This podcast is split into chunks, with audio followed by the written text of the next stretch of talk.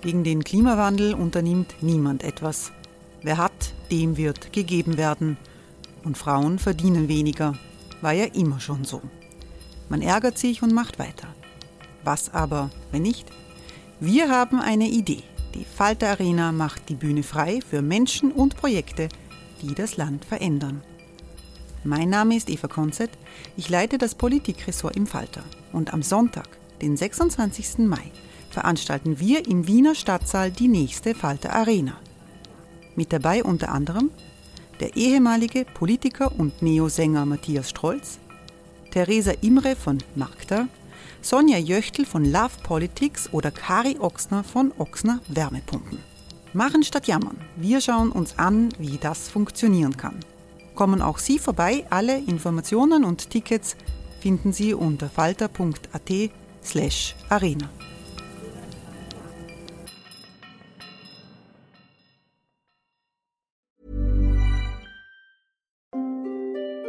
Hereinspaziert durch unser Burgtor. Ob Burgherr, Ritterin, Stallbursche oder Gauklerin. Die Burg Liechtenstein in Maria Enzersdorf bei Wien lädt zu Erkundungen ein und weckt bei Groß und Klein die Abenteuerlust. Erbaut im Jahr 1130 ist die Burg bis heute zu 60 Prozent im Originalzustand erhalten. Waffenkammer, Turmzimmer und Ritterstube. Die Stammburg der Fürstenfamilie von und zu Liechtenstein bietet Einblicke in das Leben im Mittelalter. Besuchen Sie uns jetzt in der Erlebniswelt Burg Liechtenstein. Jeden Sonntag mit eigener Kinderführung. www.burglichtenstein.eu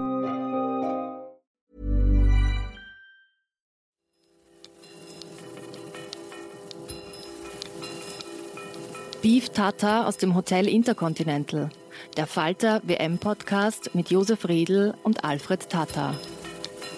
Herzlich willkommen zur siebten und letzten Ausgabe unseres Falter WM-Podcast für Freitag, den 20. Juli. Zu einer Nachbetrachtung der Weltmeisterschaft begrüßen Sie Josef Redl und Alfred Tata aus dem Hotel Intercontinental. Hallo Fredl. Ja, servus. Unsere Gäste heute sind Peter Schöttl, Rapid-Legende und Sportdirektor des Österreichischen Fußballbundes. Danke fürs Kommen. Grüß euch. Und Rainer Tichy, Spielerberater bei der Sportmanagement-Agentur Stars and Friends. Danke fürs Kommen. Hallo. Peter Schöttl, wie intensiv hat sich der ÖFB mit der Weltmeisterschaft auseinandergesetzt? Und kann ein Verband aus so einem Turnier besondere Erkenntnisse gewinnen? Naja, wir haben uns auf, auf mehreren Ebenen damit auseinandergesetzt. Einerseits haben wir äh, unser Trainerteam vor Ort gehabt. Also es war sowohl Franco Foda als auch Imre Savic und äh, Thomas Christel bei drei Spielen äh, mit europäischer Beteiligung vor Ort. Im Haus haben wir mit Thomas Eidler einen, der äh, ja, im Bereich Trainerausbildung, Innovation arbeitet, der ja, ganz gezielt sich äh, Trends angeschaut hat äh, und alle rundum und um haben natürlich auch Spiele verfolgt und äh, wir werten dann gerade aus die, die Erkenntnisse dieser, dieser WM. Kann man da schon sowas sagen, dass es bestimmte Trends gegeben hätte oder Auffälligkeiten? Ja, die hat es natürlich gegeben, aber das, die waren dann schlussendlich eher offensichtlich. Also, dass, dass äh, ja, es, es, es immer mehr ums ums Umschalten aus einer stabilen Abwehr gegangen ist bei dieser WM, dass äh, sehr viele Tore Standardsituationen gefallen sind, dass die Mannschaften immer, immer fitter, immer fitter werden. Äh, auch deswegen sehr viele Tore erst äh, sehr spät fallen. Dass der Mannschaftsgedanke ja sehr großer ist, dass das Element Kampf und Leidenschaft für mich wieder stärker äh, hervorgetreten ist. Also da gibt es sicher noch einige Dinge. Fredel, ist dir ein Leitmotiv äh, in der WM aufgefallen, das sich durchgezogen hat? Ja, ich glaube, dass äh, diese WM eines ganz klar gezeigt hat, dass die unmittelbare Vorbereitung auf den nächsten Gegner äh, ganz zentral ist. Also die Trainerteams sind ja mittlerweile ausgestattet, nicht nur mit Trainer, die Handwerk im Technischen äh, verstehen, also konditionelle Arbeit oder auch technisch-taktische Arbeit. Es gibt natürlich jetzt bei jedem diesen Teams die Videoanalysten, die also dafür sorgen, dass sie ganz konkret und gezielt äh, den nächsten Gegner auseinandernehmen, um auf Stärken und äh, Schwächen hinzuweisen. Und das wird dann in, unmittelbar vor dem Spiel auch zur Anwendung gebracht, speziell im, im Training natürlich. Ich glaube, dass zum Beispiel Frankreich nicht zuletzt auch deshalb Weltmeister geworden sind, die Franzosen, weil sie genau das an die, auf die Spitze getrieben haben in, der, in ihrer Analyse, zum Beispiel gegen den Gegner Belgien, die man dann äh, sozusagen eingeladen hat, äh, das Spiel zu machen. Und man wusste, dass Belgien ihre Stärken eigentlich in diesem von Peter eben angesprochenen Umschaltspiel haben, dem schnellen Kontern. Deshalb hat äh, Deschamps, der Trainer der Franzosen, ganz klar die richtige Taktik gewählt und das ist nur ein Beispiel dafür. Also man kennt die Gegner mittlerweile in- und auswendig und äh, man äh, schneidet dann ganz gezielt auf äh, das nächste Spiel sich die eigene Taktik zurecht und in vielen Fällen ist dann auch das zum Ziel geführt. Peter Schöttl will etwas ja, na, stimme ich zu 100 Prozent zu. Also was in den letzten Jahren passiert ist äh, im Bereich äh, Gegnerbeobachtung, Videoanalyse ist, ist enorm und, und es wird immer noch mehr. Also man hat schon den Eindruck gehabt, dass eigentlich ja, niemand den anderen mehr überraschen kann, was, was äh, die individuelle Qualität betrifft. Also da hat wirklich jeder Gegner von seinem Gegenspieler gewusst, die Finden, die, die Laufwege. Und, und deswegen äh, hat es wirklich eine Zeit lang gedauert, bis, bis wir Spiele gehabt haben, wo, wo wirklich viele Torchancen waren. Also das ist ganz sicher auch ein Thema, was uns beim ÖFB natürlich auch in der nächsten Zeit begleitet, dass wir, dass wir diesen Bereich der Videoanalyse ähm, ja, verstärkt bearbeiten werden. Wie ist das für den, für den Spielerberater? Ähm, sieht man ein Spiel anders? Schaut man da mehr auf, den, auf, das, auf das Individuum als auf die Mannschaft? Wie analysiert Rainer Tichy? Mm, ja, wenn eigene Spieler dabei sind, dann schaut man vielleicht ein bisschen anders. Ansonsten schaut man die Spiele auch eher so an. Es ist sicher interessant auch zu sehen, okay, was ist jetzt gerade en vogue, wie wird gespielt, um, um um dann vielleicht auch zu verstehen, wir, wir bedienen ja Clubs und, und, und Nationalmannschaften, dann auch zu verstehen, okay, was brauchen die. Von daher ist sicher interessant, jetzt äh, speziell bei dieser WM, wo wir leider nicht dabei waren, haben es wir eben versucht, genauso so zu sehen, wie es jetzt gerade beschrieben wurde. Gibt es einen bestimmten Spielertypus, den man gesehen hat, dass er vielleicht gerade besonders gefragt ist? Einen Stürmer, die Tore machen, sind immer gefragt. Also nein, nein, das, das, das, das, das würde, ich, würde ich nicht sagen. Also das, da hat sich nichts geändert. Also die, die, vorher wurde es eh schon erwähnt? Also die, die Spieler werden immer fitter. Ich sage, vor zehn Jahren hat es geheißen, Innenverteidiger Minimum 1,90 äh, muss man jetzt nicht mehr ganz so unterschreiben. Nur jetzt sind die, die 1,90 sind, einfach auch nur mehr fitter, nur mehr beweglicher. Das, das, das, das schaut halt jetzt alles ein bisschen anders aus. Fredel zum Finale. Ähm, war Frankreich über das Turnier gesehen für dich die stärkste Mannschaft? Und wenn ja, warum? Ja, wenn ich jetzt äh, ein Resümee machen möchte, dann würde ich Frankreich folgendermaßen beschreiben. Sie haben auf einem konstant hohen Niveau gespielt, aber nicht auf einem Überdrüber-Niveau. Also es war kein, keine Spitze nach oben sozusagen dabei, wo man sagen könnte, in noch ein paar Jahren wird man von diesem Spiel, an dem die Franzosen beteiligt waren, sprechen. Das ist nicht der Fall. Ad hoc wird uns wahrscheinlich gar keines in Erinnerung bleiben in dieser Form, aber sie haben konstant auf einem wirklich sehr hohen Niveau gespielt, haben natürlich in ihrem Kader drinnen Spieler, die bei den besten Clubs dieser Welt dabei sind, sind also von dem her schon äh, gut aufgestellt. Dementsprechend ist äh, unterm Strich äh, das Resultat, dass Frankreich Weltmeister wurde, ein nicht äh, unlogisches. Es ist so, als für den, für den laienhaften Beobachter bleibt natürlich äh, da ein bisschen der, das Spektakel auf der Strecke. Ja, ist, ist auch auf der Strecke geblieben, aber speziell bei den Spielen von Frankreich habe ich immer den Eindruck gehabt, die könnten eigentlich ganz anders spielen. Also die könnten wesentlich attraktiver spielen, äh, haben es aber natürlich aus Trainersicht bewusst nicht getan, weil es in den K.O.-Spielen einfach wahnsinnig gefährlich ist. Und sie haben halt doch gewusst, wenn ich hinten stabil bin mit, mit Griezmann und mit, mit Mbappé, habe ich äh, Spieler, die, die, die kommen in jedem Spiel gegen jeden Gegner zu den Chancen. Und äh, Frankreich ist für mich definitiv äh, verdienter Weltmeister über das ganze Turnier gesehen.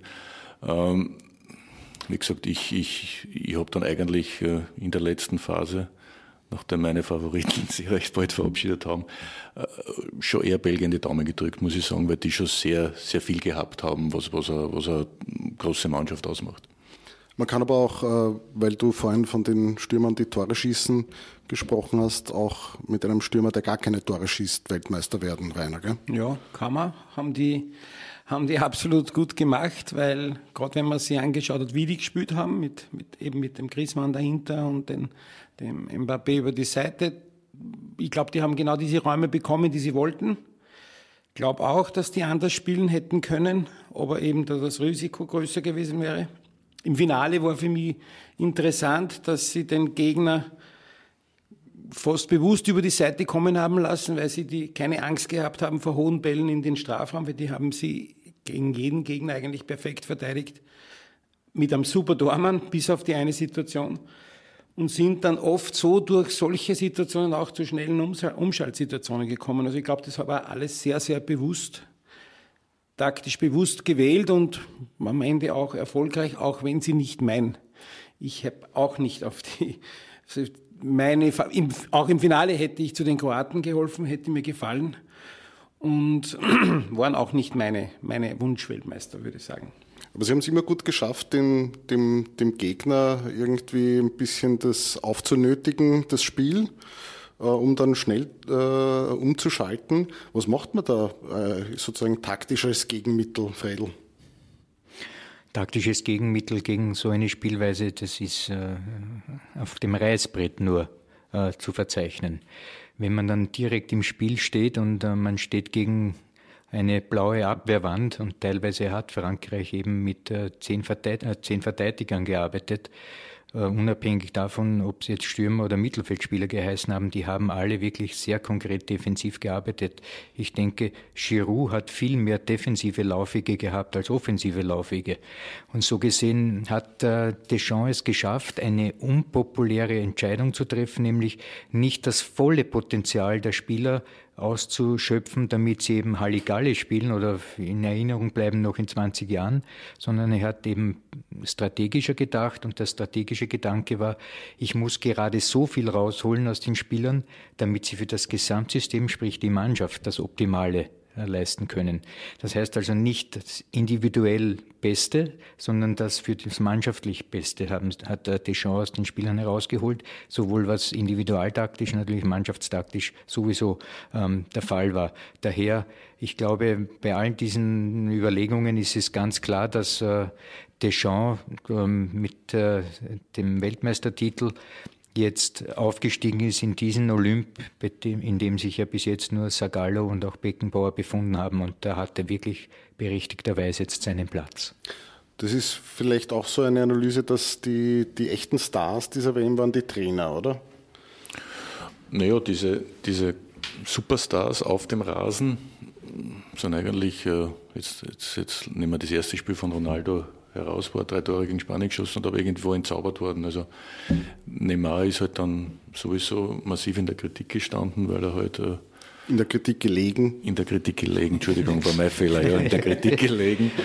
Äh, ja, Messi und Argentinien im Team, das ist sowieso ein eigenes Thema, hat nicht funktioniert und ähm, für mich ist, ist, es dann auch schön äh, gewesen zu sehen, dass so ein Mannschafts dienlicher Weltklasse-Spieler äh, wie der Modric endlich einmal dann auch die, die Anerkennung äh, bekommen hat, die ihm aus meiner Sicht schon länger zugestanden wäre. Das ist einer, der, äh, wo du einfach siehst, wenn du den öfter siehst, wie, wie der Räume erkennt, was, wie der antizipiert, was der sieht, wie der arbeitet, wie der vorangeht, aber sich immer in den Dienst der Mannschaft stellt. Und das ist etwas, was mir extrem gut gefällt.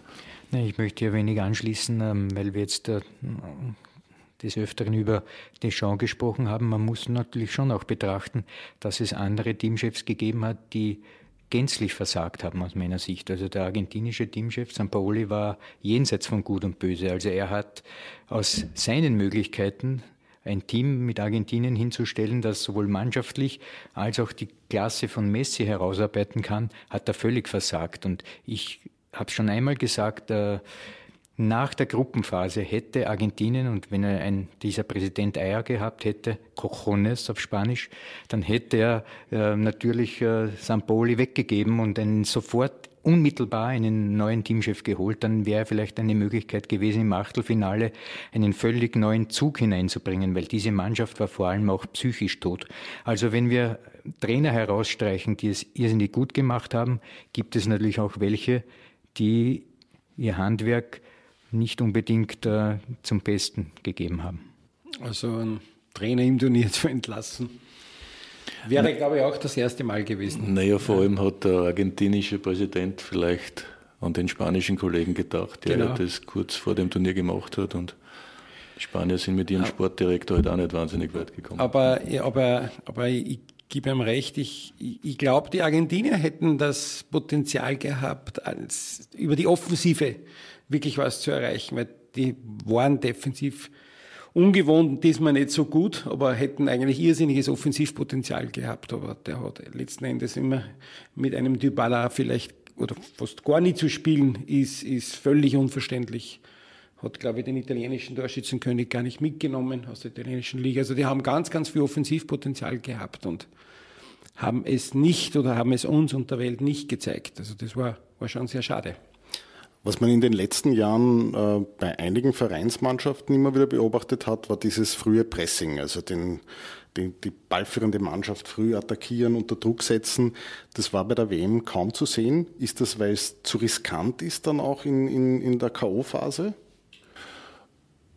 Ich glaube, dass, das, dass, dass die großen Mannschaften, die irgendwo ein Turnier durchplanen bis zum Finale, und das sind dann schon sieben Spiele, dass die schon sehr genau haushalten mit den Kräften. Und äh, ich denke, dass das ein Teil der Überlegung war, dass man das halt nicht in der Vorrunde spielt und dann gibt es K.O.-Spiele und dann ist man eh schon ein bisschen müder.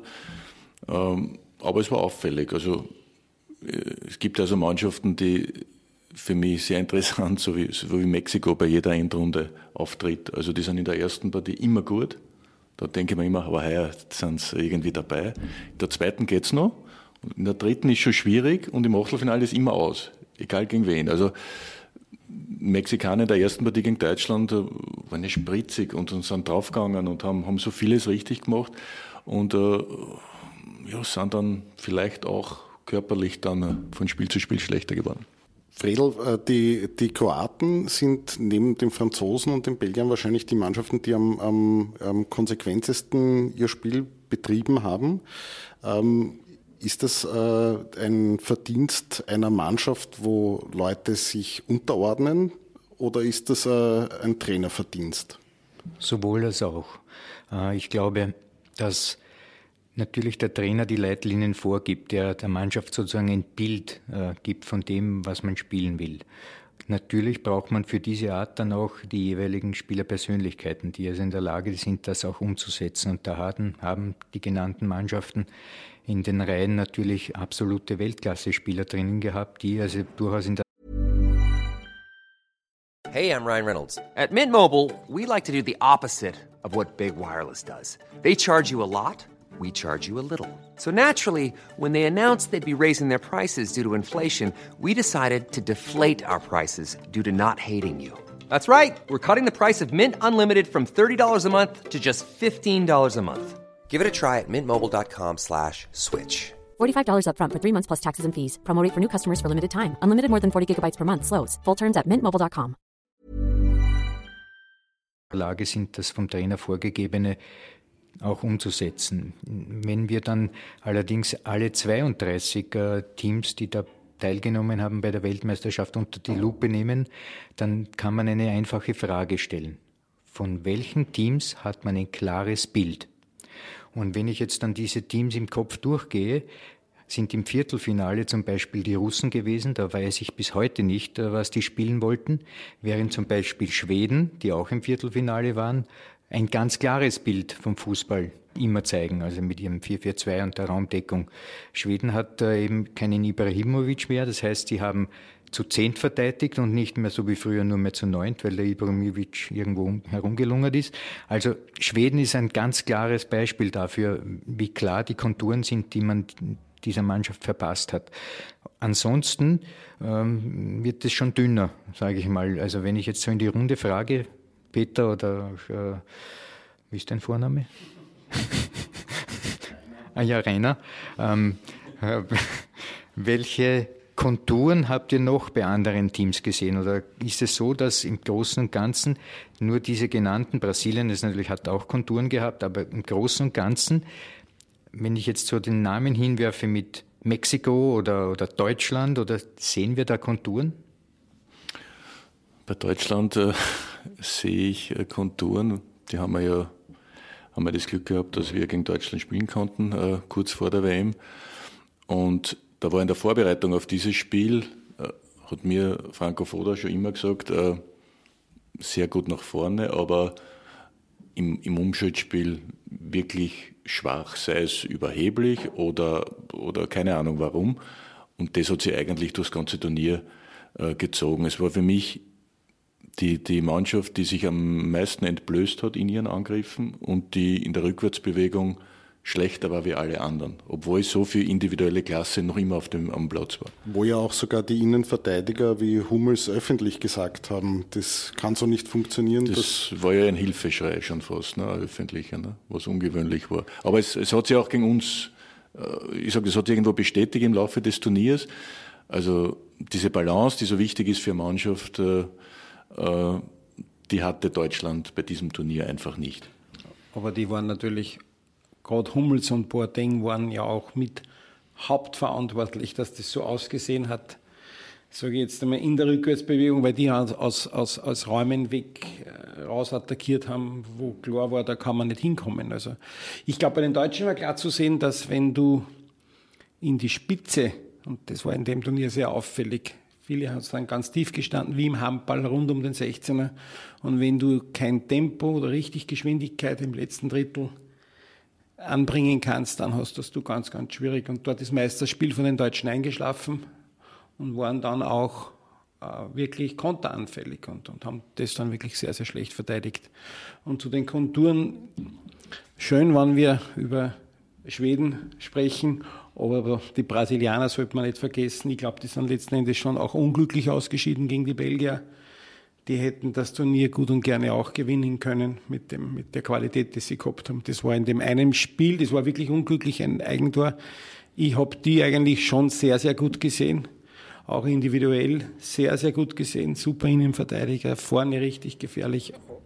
Bei denen hat es nicht sein wollen, aber, aber war, schon, war schon eine sehr, sehr gute Mannschaft. Also ich finde auch, dass Brasilien eigentlich ähm, unter den, uh, zu den besten vier gehört hat, aus meiner Sicht anstelle von England, die wirklich, wo du zwar gesehen hast, dass da für Jugend viel Schnelligkeit da ist, aber wenn du, weiß ich nicht, drei Viertel deiner Tore als Standard schießt, uh, ja, dann, dann ist klar, dass uh, aus dem Spiel relativ wenig gelungen ist. Also Brasilien, Belgien, das Viertelfinalspiel war natürlich schade, dass da einer schon gehen hat müssen. Gut, aber ähm, ich muss hier einhaken. Ähm, jetzt war Brasilien zuletzt 2002 Weltmeister, damals mit dem berühmten Ronaldo, also nicht mit dem portugiesischen, sondern mit dem dicken. Und äh, jetzt sind vier Weltmeisterschaften vergangen und Brasilien hat eigentlich nie ein Finale bestritten, wenn ich mich jetzt richtig erinnere, in den letzten vier Weltmeisterschaften. 2006 waren es äh, Frankreich, Italien, 2010 Spanien gegen, gegen wen?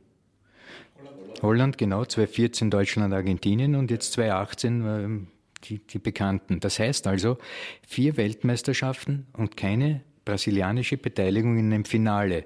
Das heißt aber auch, da muss man schon ein wenig äh, Konturen freilegen, warum das so ist. Und meine Vermutung ist auch, dass ähm, dadurch, dass heutzutage es wirklich überhaupt kein Geheimnis mehr gibt äh, im internationalen Fußball ähm, auf diesem Niveau, dass viele dieser brasilianischen Spieler, wenn nicht sogar fast alle, in Europa spielen, dass die sozusagen, ähm, die Borg würden sagen, ähm, sie sind assimiliert. Heißt also, eingewoben in den europäischen Fußball. Und Brasilien hat aber immer etwas anderes ausgezeichnet. den Spielwitz, die Kreativität, die, die Leichtigkeit, auch das Unbekannte, dass in Turnieren Spieler aufgetaucht sind, die man vorher nicht kannte, weil es eben diese Form der internationalen Beobachtung auf diesem Niveau noch nicht gegeben hat. Das heißt, Brasilien war immer eine Mannschaft, die gekommen ist und dann hat man gesagt, boah, hast du den gesehen, hast du den gesehen, hast du den gesehen. Jetzt spielen die alle in Europa oder großteils.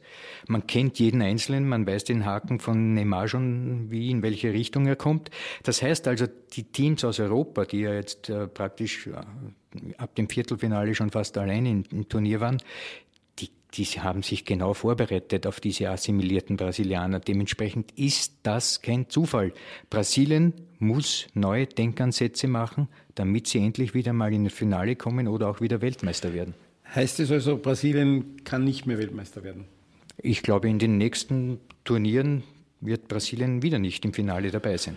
Aber was mir logisch nicht ganz äh, sicher schließt, ist, äh, wenn die spielen wie Europäer, warum werden sie nicht Weltmeister wie Europäer?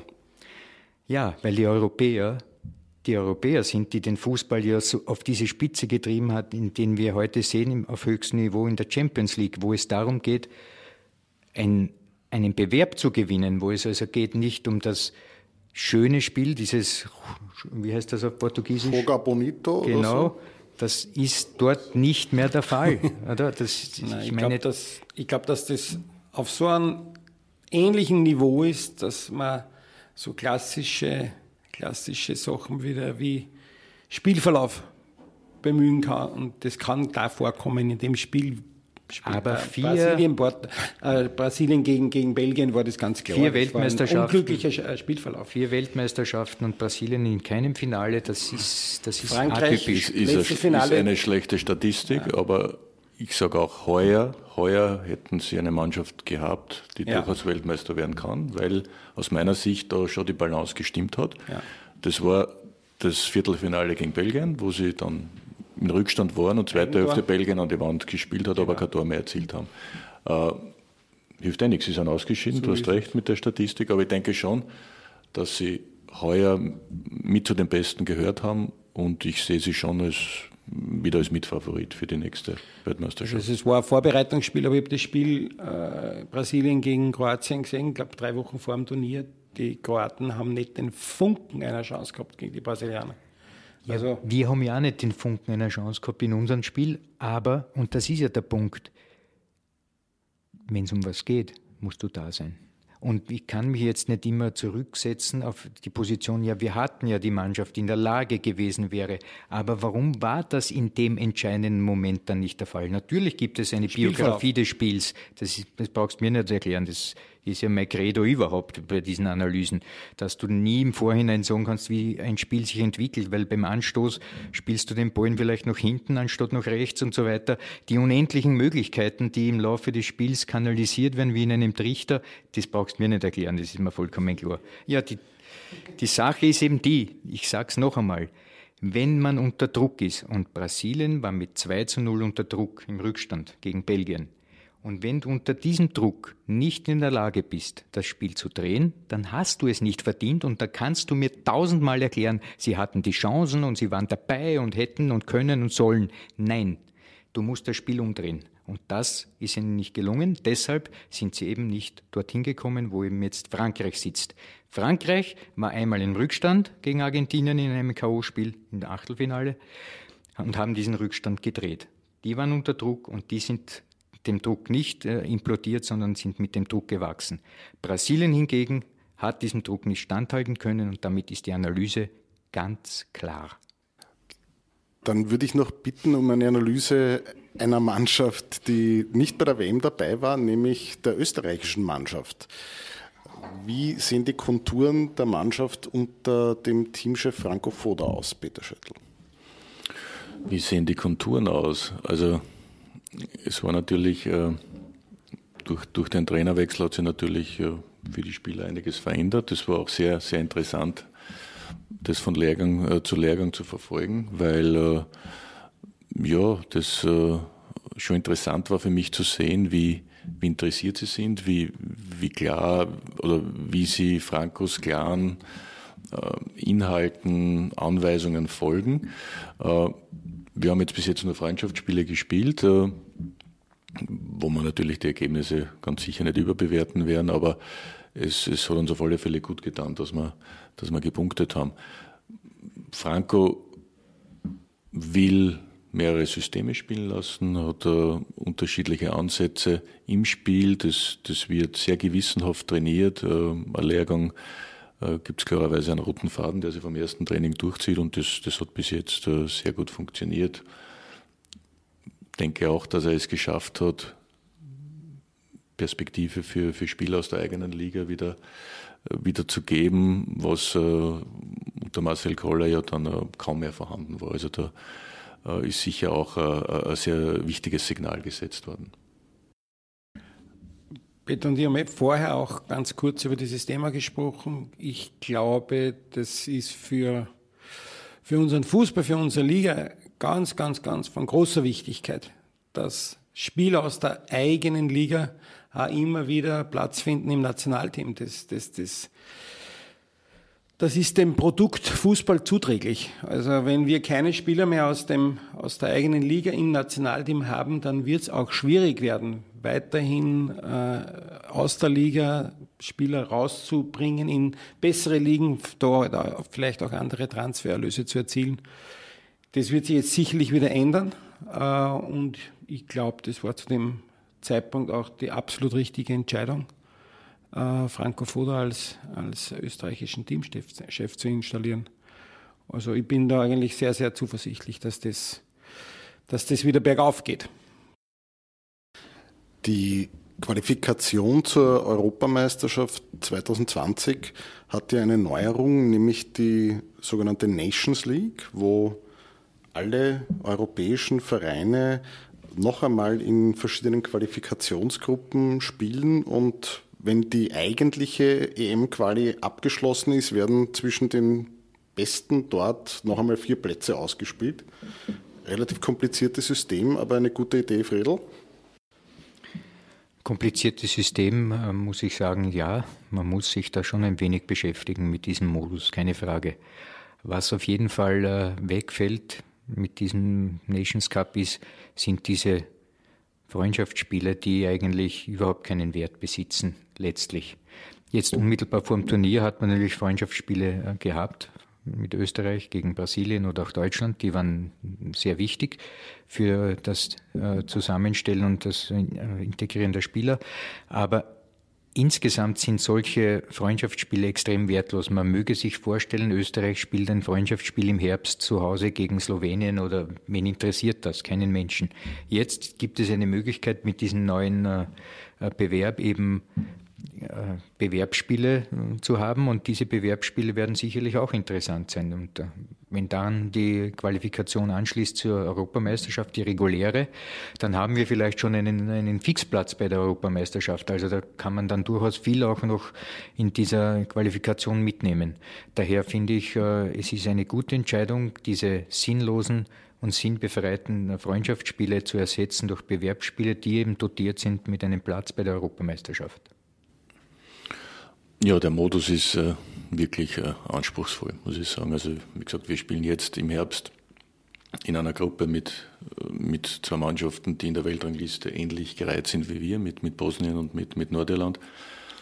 Hoffen, dass wir diese Gruppe gewinnen können, um dann in der nächsten Nations League äh, eine Gruppe höher spielen zu können, wo die Gegner dann auch stärker sind. Das ist das Erste. Dann ist dieser Bewerb einmal zu Ende so, das ganze kommende Jahr ist dann die normale, die normale EM-Qualifikation, wo wir hoffen, dass wir uns über diesen Weg für die Europameisterschaft qualifizieren können. Falls wir das nicht tun oder für die Mannschaften, die das nicht tun, bietet sich dann im März 2020 eben die Möglichkeit, äh, werden noch einige Plätze ausgespielt für die Europameisterschaft. Aber da gibt es so viele äh, theoretische Möglichkeiten, wer gegen wen. Äh, also das ist wirklich komplex. Also wir äh, schauen einmal, dass wir, dass wir da gut ausschauen. Wir wollen unsere Gruppe gewinnen, ist ganz klar. Äh, aber dadurch, dass die Mannschaften ja so eng gereiht sind in der Weltrangliste, wird das ganz klar auch das Ziel von Bosnien von Nordirland sein. Also ich denke, es sind offene Spiele. Und äh, das wäre schön, wenn uns das gelingt. Und dann schauen wir, was im Dezember bei der Auslosung passiert für, für, die, für, das richtige, für die richtige Qualifikation. Dann werden wir vielleicht ja in zwei Jahren einen EM-Podcast machen. Bis dahin verabschieden wir uns von unseren Zuhörern. Danke an unsere Gäste, Rainer Tichy und Peter Schöttl. Danke an Aufnahmeleiterin Anna Goldenberg und an unseren Gastgeber, das Hotel Intercontinental. Auf Wiederhören.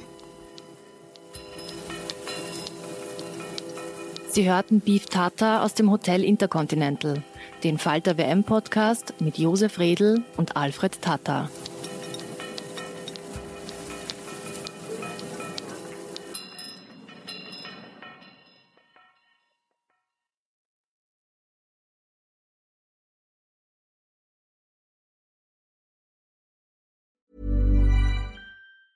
Hey, it's Paige DeSorbo from Giggly Squad. High quality fashion without the price tag. Say hello to Quince. I'm snagging high-end essentials like cozy cashmere sweaters, sleek leather jackets, fine jewelry, and so much more. With Quince being 50 to 80% less than similar brands. And they partner with factories that prioritize safe, ethical, and responsible manufacturing. I love that. Luxury quality within reach. Go to quince.com slash style to get free shipping and 365 day returns on your next order. Quince.com slash style. Hey, it's Paige DeSorbo from Giggly Squad. High quality fashion without the price tag. Say hello to Quince. I'm snagging high-end essentials like cozy cashmere sweaters, sleek leather jackets, fine jewelry, and so much more. With Quince being 50 to 80% less than similar brands. And they partner with factories that prioritize safe, ethical, and responsible manufacturing. I love that. Luxury quality within reach. Go to quince.com slash style to get free shipping and 365 day returns on your next order. Quince.com slash style.